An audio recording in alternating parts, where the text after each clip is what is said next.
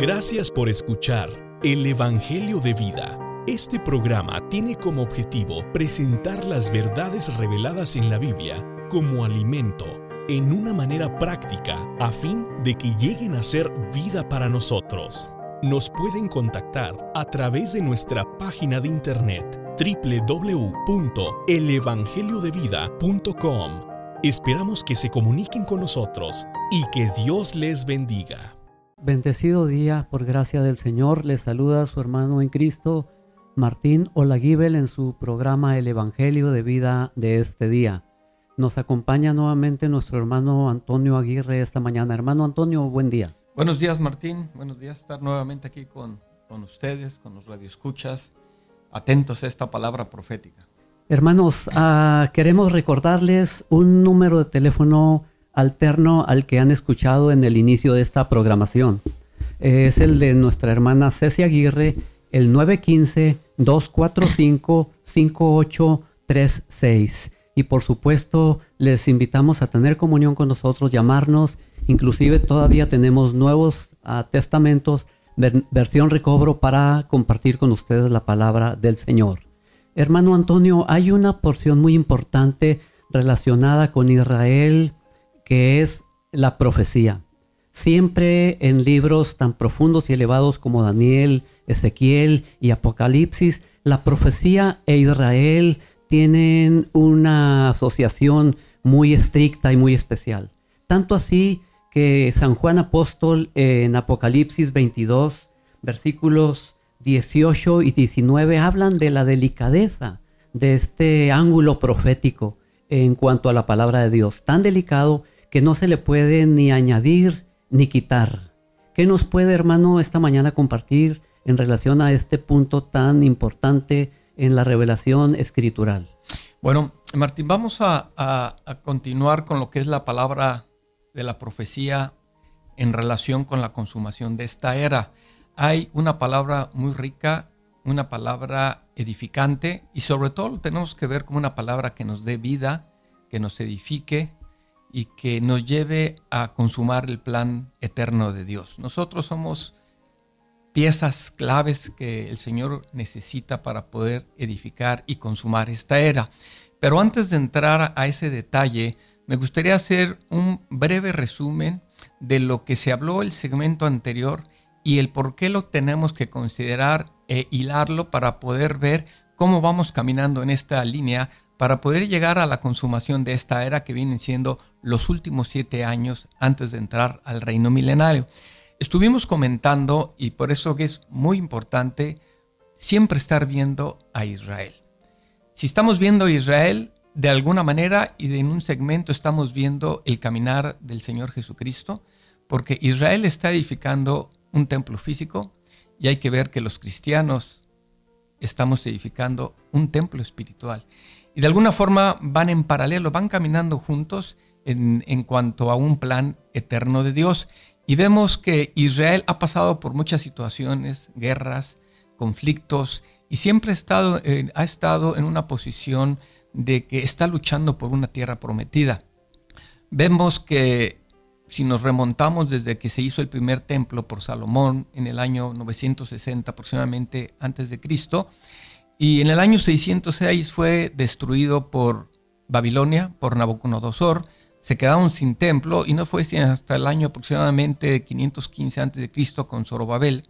Se construyó el segundo templo y fue destruido nuevamente, pero ya en el año 70 después de Cristo por los romanos, en particular encabezados por el general Tito, Tito que finalmente llegó a ser también un emperador romano. Y desde entonces, desde el año 70, Israel, el pueblo de Israel se quedó sin templo y está esperando que tenga otra vez la posibilidad de tener el tercer templo. Y es, una, es uno de los aspectos importantes que tenemos que ver cuándo es cuando se va a dar la edificación del tercer templo, cuáles son las condiciones geopolíticas que se tienen que dar para que esto suceda. Y por otro lado, pues nosotros los cristianos estamos también edificando un templo, pero un templo espiritual. Hay que recordar que actualmente en, la, en el área, en la, en la, parte de la tierra, este, en, esa planicie, eh, está ahorita, hoy en día los musulmanes tienen lo que es la mezquita de Alcázar, Alaska. Este, esta mezquita de Alcázar está ahorita en una posición de los musulmanes, de los árabes, y pues no van a dar lugar a que Israel tenga su tercer templo. Ahí lo único que tiene Israel pues es el muro de los lamentos. Y tienen que pasar acontecimientos muy importantes para que a través de una negociación, de una diplomacia, haya acuerdos y arreglos en que sea entregado a Israel ese pedazo de tierra para que pueda finalmente edificar el tercer templo. Pero tienen que haber acontecimientos muy importantes. Por ejemplo, si recordamos que en 1948 las Naciones Unidas le dieron la posición de territorio a Israel, fue por consecuencia, entre otras cosas, de la Segunda Guerra Mundial. Al concluir la Segunda Guerra Mundial, vienen las Naciones Unidas y las Naciones Unidas, a través de una resolución, llegan al acuerdo que ese pedazo de tierra es de Israel, se reconoce como un territorio, una nación reconocida por las Naciones Unidas, situación que el mundo árabe pues no estuvo contento. Y siguen en pleito, vimos guerras que han tenido, la guerra de los seis días, la de Yom Kippur, hace un mes y medio también un conflicto, y seguramente puede haber más conflictos. Pero ¿a, dónde apunta todo esto? Todo esto apunta a que al final de los tiempos, y como lo vamos a ver más adelante, nada más lo voy a mencionar ahorita de manera breve, va a tener que pasar algunos acontecimientos muy importantes, pueden ser bélicos, geopolíticos, diplomacia, para que se esté cumpliendo la profecía dada a conocer principalmente en el libro de Apocalipsis. Y esto se va a dar como un acuerdo, un convenio, un pacto que va a ser el anticristo con el pueblo de Israel para que tenga la posibilidad de edificar el templo. Y eso va a suceder. Eso es lo que Daniel, el libro de Daniel en su profecía se conoce como las 70 semanas de Daniel, y estos eventos se van a dar en la última semana. Hay que recordar que el libro de Daniel y Apocalipsis concuerdan en muchos aspectos importantes en cuanto a la profecía de la última era. En el caso de Daniel 9:24 al 27 dice, 70 semanas, o sea, 490 años, están divididos por el bien de tu pueblo y de tu santa ciudad, para terminar la transgresión, para poner fin al pecado, para expiar la iniquidad, para traer la justicia, para sellar la visión y el profeta, y para ungir el lugar santísimo. Eso es lo que se refiere a los últimos siete años, de acuerdo con Apocalipsis, o la última semana con el libro de Daniel. Entonces, son eventos que tenemos que tener en mente. ¿Por qué? Porque son acontecimientos cruciales que se van a dar esa última semana. Y tenemos que estar pendientes porque eso también juega un papel muy importante en nosotros como cristianos, como hijos de Dios. Y me voy a permitir leerles eh, este tipo de un extractos del, sobre todo del Nuevo Testamento que habla por qué debemos de vivir atentos a esta palabra profética. En segunda de Pedro 1.19, en Apocalipsis 22.16 y en segunda de Tito 4.8, habla principalmente de que debemos de estar atentos a la palabra profética como una antorcha que alumbra en el lugar oscuro hasta que el día esclarezca y el lucero de la mañana salga de nuestros corazones. ¿Y por qué tenemos que estar atentos? Porque este mundo nos envuelve, nos ciega nos pone velos de lo que realmente está sucediendo en el mundo espiritual. Y debemos estar conscientes como hijos de Dios que estamos aquí. Número uno es para crecer en vida, disfrutar de las riquezas de nuestro Señor Jesucristo. Y por otro lado, edificar el templo espiritual de Dios, que para lo cual necesitamos laborar y pelear. Israel se enfrenta a guerras físicas y el pueblo de Dios, los cristianos, a guerras espirituales. Son dos guerras, dos objetivos, dos edificaciones, y a nosotros nos, nos tocó los cristianos edificar el templo espiritual el templo de Cristo. Cristo es el fundamento para este templo.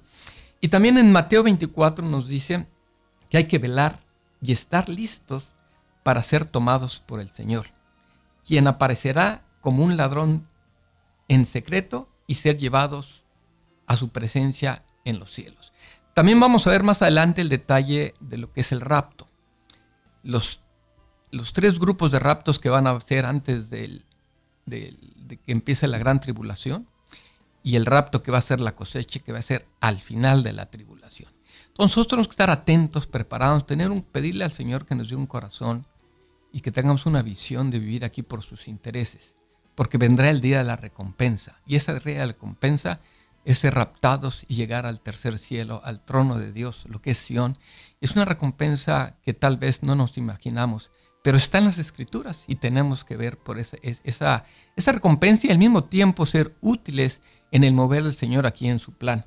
También tenemos, podemos ver que nos dicen las escrituras, dice que hay que estar velando en todo tiempo, orando, que prevalezca para escapar de todo lo que va a suceder en la gran tribulación. Es una situación que estamos preparándonos, peleando, porque tenemos una visión clara de lo que viene. Necesitamos estar alertas de modo que nuestros corazones no se llenen de disolución y de los afanes de esta vida, porque eso estorba para que Dios ocupe un lugar en nuestro corazón. Hay que guardar la palabra de la perseverancia de Cristo a fin de que Él nos guarde de la hora de la prueba que ha de venir sobre toda la tierra habitada, que esto va a suceder en los segundos siete años y medio de la gran tribulación al final de, esta era, que viene siendo la última semana de, Daniel, y hay que buscar una, una madurez espiritual. Esta madurez espiritual no se produce de la noche a la mañana. Tenemos que prepararnos para su venida por medio de amarlo a Él, de crecer en Él y estar maduros para cuando Él venga. Nuestro Señor va a venir por los que estén listos, por los que estén maduros por lo que los amaron durante vivir. Y esta madurez no se da la noche a la mañana. No podemos decir que decir, bueno, yo me voy a entregar plenamente al Señor cuando vea que el templo, el tercer templo se está edificado. Seguramente ya va a ser demasiado tarde. Esta madurez nos lleva toda la vida, es una transformación día con día y el Señor va creciendo poco a poco nuestros corazones para llegar a esa, a esa madurez que Él necesita. Y aquí podemos ver en la parábola de las diez vírgenes, en Mateo 25, del 1 al 4, donde hay cinco vírgenes prudentes y cinco vírgenes insensatas. Y aquí podemos ver que las prudentes tenían su lámpara y tenían su vasija. La lámpara representa nuestro espíritu y todos los que somos hijos de Dios, está el Espíritu Santo ya implantado en nosotros. Pero tenemos una vasija, esa vasija es nuestra alma. Esta alma puede estar o no estar llena del Espíritu Santo. Las vírgenes prudentes llenaron esa vasija constantemente en todo su vivir y estuvieron listas para entrar a las bodas del Señor. Y las insensatas se llenaron con los afanes de esta vida y no se preocuparon en llenar esa vasija que es el Espíritu Santo. Y que es algo que puede replicarse en algunos de nosotros. Que tenemos el Espíritu Santo, somos hijos de Dios, recibimos la palabra, pero nuestra alma está llena de este mundo. Y si esta alma está llena de este mundo, eso significa que es muy factible que esa vasija no esté llena y no, no estemos listos para la entrada a las bodas. Por eso es importante que veamos esta profecía y a lo que nos insta el Señor a través de esta palabra, de decir, hay una palabra que seguir. Y esta palabra la tenemos que seguir no por una cuestión de un conocimiento teológico, sino porque realmente tenemos que ver que hay un amor en nosotros hacia el Señor, que eso nos lleva a llevar a cabo su plan eterno aquí en la tierra. Ese amor a Dios y esta edificación del templo espiritual no tiene que ser de una manera por obligación. Tengo que edificar el templo. No, tiene por ser por el amor que sentimos a nuestro Señor, edificar el templo, crecer, madurar, entrar a las bodas y seremos raptados como un premio al trono de Dios. Y esto es lo que, lo que nos dice estas, estos 490 años o estas 70 semanas. Y brevemente las voy a comentar. La primera semana descrita en Daniel, que viene siendo los primeros 49 años, habla desde que se dio el edicto para edificar el segundo templo por Zorobabel, duró exactamente 49 años y se edificó, terminó y se acabó un segmento, un segmento de lo que es esta, estas 70 semanas. El segundo segmento es desde que se edificó, terminó de edificar, hasta la muerte del Mesías. Ese es el segundo segmento que estamos viendo que se llevó a cabo y estuvieron transcurriendo ahí 434 años y hace un total de 483 y faltarían siete años para terminar esta era que viene de los siete años que están en Apocalipsis o la última semana en Daniel, que se refiere exactamente al, al periodo. Pero podríamos decir, bueno, pues ya han pasado más años, efectivamente. Y este misterio lo podemos ver claramente revelado en el libro de Efesios y en el libro de Colosenses, en el cual hay un intervalo de tiempo que podemos decir que es la era de la iglesia, la era de los misterios. Hay que ver que en, Efesios se habla que Cristo y la iglesia es el misterio de Dios. Esta era de gracia en la que Jesucristo está edificando su templo espiritual, eh, le ha tomado un poco más de dos mil años, pero ya estamos muy cerca para llegar a los últimos siete años de esta era, donde se van a ver acontecimientos muy importantes de mucha trascendencia que tenemos que conocerlos y estar atentos porque tenemos que ser copartícipes con el mover de Dios aquí en la tierra. Pero vamos a hablar un poco ahorita de este intervalo de tiempo. Cuando es muerto el Mesías, cuando es muerto Jesucristo, ahí hay un evento que se dio y tenemos que recapitular lo que se dio para llegar a lo que es el Espíritu que da vida, que está revelado en el libro de Juan, eh, capítulo 7, 39, donde habla el Espíritu que no era y que llegó a ser. ¿Y cómo, cómo es, es eso Espíritu que no era y llegó a ser?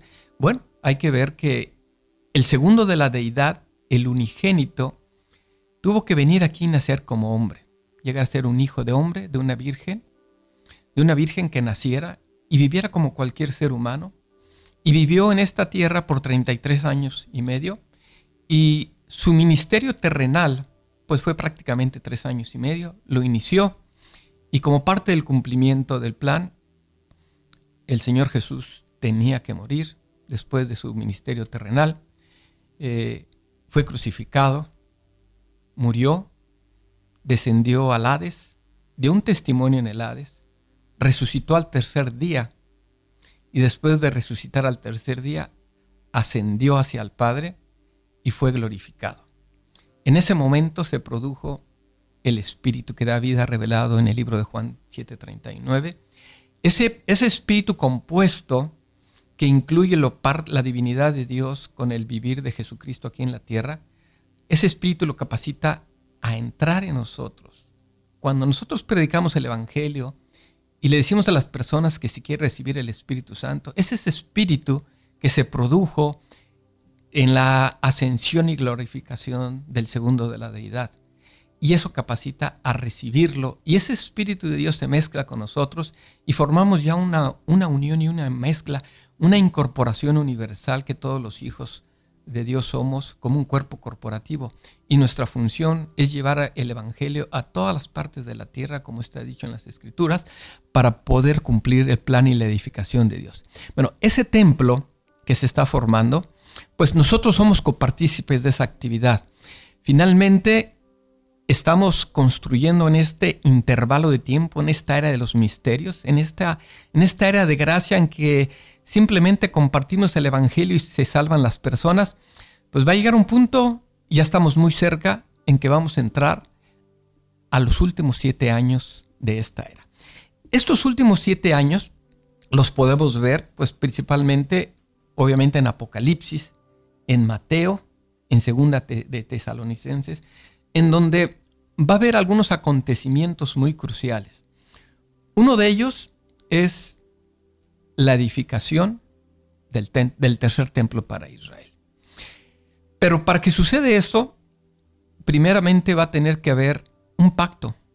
Ese pacto, como lo mencioné al principio, el anticristo va a firmar o va a hacer un pacto con el pueblo de Israel para que Israel pueda edificar ese templo. Va a haber una paz. Esa paz va a ser el resultado de una negociación, de algo muy grande, eventos mundiales muy importantes geopolíticos que se tienen que dar, que incluso puede haber aspectos bélicos. Pero finalmente ese pacto se va a dar y ese pacto va a traer como resultado que Israel pueda edificar ese templo. Ese templo se está edificando en esta semana y si vemos los sellos que se han abiertos, todavía ahí durante la edificación del tercer templo vamos a estar en el cuarto sello que se ha abierto. Ese cuarto sello, esos cuatro sellos, pues como ustedes deben saber, son los cuatro caballos que están por toda la tierra cabalgando. Uno de ellos es el caballo blanco del Evangelio y el Evangelio ya hoy en día podemos ver que está por toda la tierra. Está el segundo sello, que es el bermejo, que es la guerra, y como ustedes pueden ver, hay guerra por todos lados y ha habido guerra siempre. El tercer caballo es el negro, que es el hambre, y el cuarto es un amarillento, que significa la guerra. Bueno, durante esos primeros tres años y medio de la última semana, van a estar esos sellos abiertos, van a estar estos caballos corriendo por toda la faz de la tierra, pero se va a ver un acontecimiento muy importante. Se va a abrir, abrir el quinto sello. El quinto sello, cuando se abra, el, el, tercer templo ya debe de estar edificado. ¿Y qué significa el quinto sello? Bueno, el quinto sello significa el clamor de aquellos que murieron martirizados por causas de la palabra y el testimonio del Señor y que negaron la vida de su alma, incluso hasta la muerte. Ellos van a estar clamando y Dios les va a contestar que todavía falta un poco de tiempo. Una vez que se abre el quinto sello, prácticamente va a ser exactamente a la mitad de los últimos, a la mitad de, esa semana, y el anticristo va a romper el pacto. ¿Qué significa que el anticristo rompe el pacto? Bueno, significa en que los privilegios que tenía el pueblo de Israel de llevar a cabo las funciones dentro del sacerdocio en el templo, porque Hoy en día Israel, el pueblo de Israel ya tiene todos los materiales, los instrumentos, la vestimenta de los sacerdotes, el ganado, ya está todo listo. Lo único que está esperando es que la mezquita del Axia sea removida y que se le entregue pues, ese pedazo de tierra para edificar el tercer templo. Pero bueno, finalmente el anticristo rompe ese pacto y él hace, profana el templo, hará cesar el sacrificio y la oblación y reemplazará el sacrificio con abominaciones de su imagen que será levantada en el templo como un ídolo y el anticristo finalmente se sentará en el templo de Dios. Esto lo podemos ver claramente en Apocalipsis 13, 14, 15 y en 2 de Tesalonicenses 3, 4. El resultado de esta abominación, de este sacrilegio que hizo el anticristo en contra del templo de Dios, pues va a causar inmediatamente después, va a venir el rapto de los vencedores, de las primicias. No nos va a dar en este segmento tiempo de hablar esto, sino lo, hablaremos en, en otra sección, pero sí hay que ver con detalle estos tres grupos de vencedores, de los que estén vivos y de los que hayan muerto como vencedores, que llevaron una vida vencedores, que maduraron espiritualmente y que esos, esa madurez va a ocasionar que Cristo se los lleve como ladrón en la noche. Y, y hay mucho que hablar en este tema y debe de haber en nuestro corazón un anhelo de ser vencedor. ¿Por qué? Porque los vencedores son los que se van a casar con Cristo en las bordas del Cordero y van a formar parte del ejército. El Señor necesita un ejército, va a estar conformados por, por los vencedores. Una vez que se lleve el, el rapto de los vencedores, inmediatamente después se abre el sexto sello. Y el sexto sello significa que empieza la gran tribulación. Esa gran tribulación inicia y va a durar mucho tiempo porque inmediatamente se va a abrir el séptimo sello. El séptimo sello es una tribulación como nunca jamás ha habido en toda la historia de la Tierra, un lugar inhabitable. Y este, este séptimo sello consta de siete trompetas y de siete copas. Aquí se van a dar muchos acontecimientos que también tenemos que saber y predicar y darlos a conocer a los hijos de Dios. Nuestro anhelo es irnos entre el quinto y el sexto sello. ¿Para qué? Pues para recibir la compensa y encontrarnos en el trono de Dios. Una de las recompensas más grandes que puede haber en este universo. Va a haber otros, otros vencedores que se les denomina, de acuerdo con Apocalipsis, la cosecha. Esta cosecha prácticamente se va a dar al final de la gran tribulación. son aquellas personas, hijos de Dios, que vencieron durante la tribulación, no negaron su nombre, iban a ser raptados. Otros no, otros van a ser derrotados, pero bueno, ya en otro segmento veríamos cuál va a ser el destino de estas personas. Sin embargo, desafortunadamente el tiempo se nos está acabando, pero más quiero decirles como un, un preámbulo de conclusión a lo que vamos a ver en el siguiente segmento de los eventos importantes, cruciales y trascendentales que los podemos dividir en dos partes. Aspectos positivos, que son durante la gran tribulación, porque hay aspectos positivos definitivamente, y aspectos negativos que va a haber en la, en la gran tribulación. Y tenemos que estar atentos, tenemos que estar atentos a esto que está sucediendo, porque es el final de esta era. Una vez que se firme, que se acabe esta, esta, estos últimos siete años, entraremos al reino milenario, que también vamos a hablar en detalle en, en qué consiste esto y, el fundamento en la Biblia, y finalmente entraremos a la eternidad con los cielos nuevos y la, la tierra. Bueno, en este momento, por causa del tiempo, terminamos, vamos a continuar con este segmento. ¿Qué nos puedes comentar, Martín? Hermano Antonio, hermanos y hermanas, pues nos queda claro que este libro de Apocalipsis es un libro de profecías, pero no, es, no son profecías dadas meramente en palabras al vidente, sino en visiones reveladas. Notamos eh, claramente que a los ojos de Dios todas las cosas profetizadas en este libro ya han ocurrido. Así que todo lo que le fue mostrado al vidente en visiones consecutivas declaran y revelan y testifican muchas cosas. Por tanto, la mayoría de los verbos usados en este libro, como ya notamos y podemos notar al leerlo, están en tiempo pasado. Toda la Biblia revela a Cristo, el libro de Apocalipsis especialmente por ser la conclusión, el completamiento y la consumación de toda la Biblia, es la revelación de Jesucristo. Aunque este libro también revela muchas otras cosas, el enfoque de su revelación es Cristo.